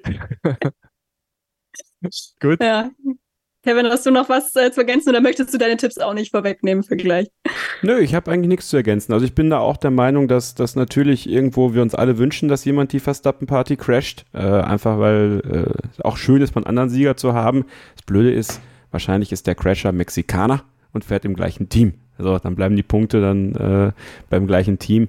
Aber machen wir uns nichts vor. Es geht wirklich darum, wer, ähm, wer da nah dran ist. Ähm, tatsächlich bin ich gespannt drauf, ob, ähm, ob und wie McLaren mit dem Update umgeht. Ein Update-Paket haben sie ja noch. Bringen sie es nach Sandford oder bringen sie es nach Monza? Würde jetzt eher mal Monza tippen tatsächlich. Macht ein bisschen mehr Sinn. Äh, aber die aufsteigende Form haben sie trotzdem, also die würde ich auch nicht ganz abschreiben. Was schafft Fernando Alonso? Ähm, ich sage jetzt bewusst nicht Lance Stroll, aber ich glaube, dass Fernando Alonso eben auch nochmal so eine extra Würze reinbringen kann im Mittelfeld. Also wenn wir uns jetzt mal von dem Kampf ganz vorne lösen, der einfach nicht existent ist, ist das tatsächlich interessant. Und da bin ich dann bei Stefan. Ähm, das Wetter wird eine entscheidende Rolle spielen. Es wird kühler, äh, viel, viel kühler als das, was man jetzt hier gerade hat. Also man kann so mit 20 Grad rechnen um den Dreh, vielleicht auch mal einen kleinen Regenschauer oder so. So, dann hast du halt so diesige 20 Grad. So, wer kommt damit besser klar, wer kommt damit nicht so gut klar? Vielleicht sind es die Ferraris am Ende auch. Oder wir haben eine ganz große Überraschung. Ja, plötzlich ist wieder Alex Albon im Williams äh, irgendwo im Mittelfeld unterwegs. Und das finde ich ist doch das Schöne. Wenn wir jetzt mal wirklich einfach nur äh, Max Verstappen mal rausnehmen aus der Wertung, haben wir doch eine richtig geniale Saison. Äh, und, und deswegen freue ich mich auch so, dass es wieder losgeht, weil ich glaube, dass einige Teams noch echt ein paar Schritte gehen werden. Und ähm, die Qualifikation in Sandford ist unglaublich wichtig. Strategie ist unglaublich wichtig. Also Stefan hat im Grunde alles zusammengefasst. Ähm, ja, wir können eigentlich tippen. Aber das ist doch der ideale Werbeslogan eigentlich für Sandford, für das Heimrennen der, der Niederländer. Ne? Lass uns mal Max Verstappen aus der Wertung nehmen. ich glaube, dann ist alles super. ja, was ist es ja? Man muss es sich ja schön reden, aber es ist ja auch wirklich so. Ne? Ich bin gespannt, ob Nick de Vries hinkommen wird. Das, ja, bin mal gespannt, ob Nick de Vries zu Besuch kommt. Hm. Ich würde es ja machen. Also wenn ich er wäre, wenn ich er wäre, ich würde es machen. Ich würde einfach mal vorbeischauen. Mal bei Viaplay als Experte oder so.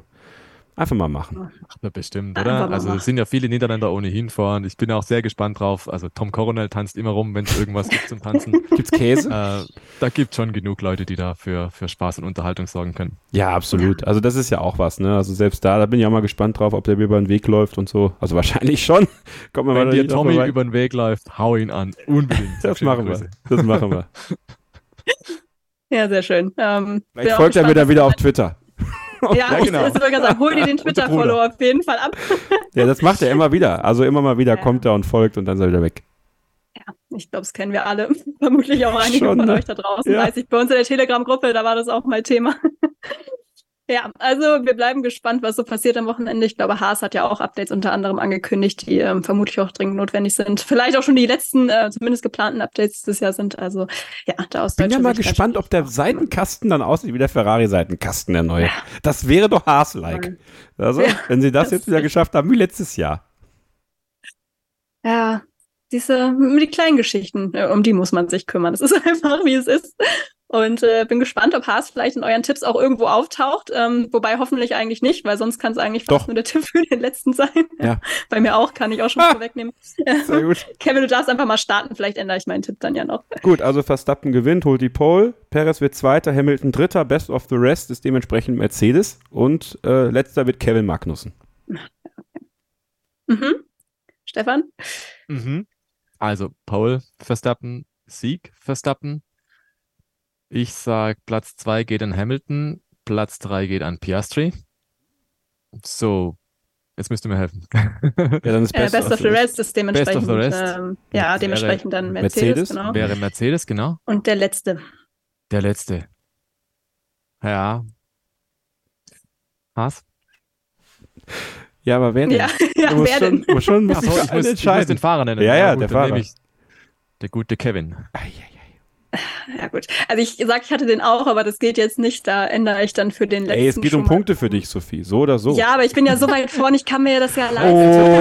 Jetzt, wird, jetzt wird taktisch gewählt hier. Ja, ja, klar. Na, okay, ich nehme dann äh, stattdessen boah, äh, Guan Yu Zhou.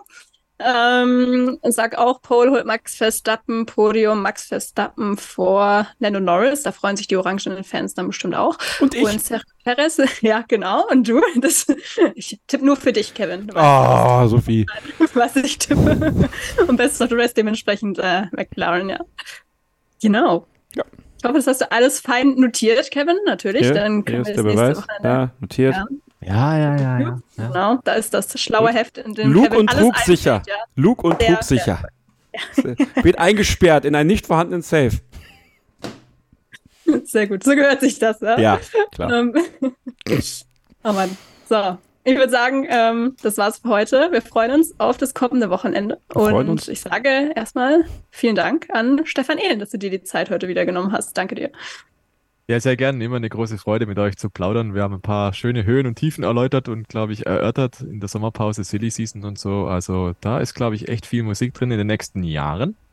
Und äh, jetzt wünsche ich erstmal dem Kevin schöne, große, tolle Reise, viel Unterhaltung und lass es dir gut gehen an der Nordsee. Ich bin gespannt, was du alles erlebst. Danke. Ja, schließe mich natürlich an, Kevin. Ne? Ist ja klar.